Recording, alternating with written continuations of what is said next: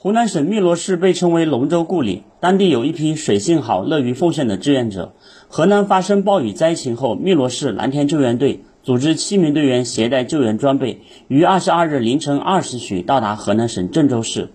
按照当地政府统一安排，他们先后于郑州市第五十四中学附近、新乡市卫回市柳庄乡、卫回市顿反店乡牛场村参与抗洪救援，直到二十二日十八时才进行短暂休整。据了解，七名志愿者当天参与转移受困群众共计二百八十三人，自己顾不上吃饭和休息，只吃了几瓶八宝粥。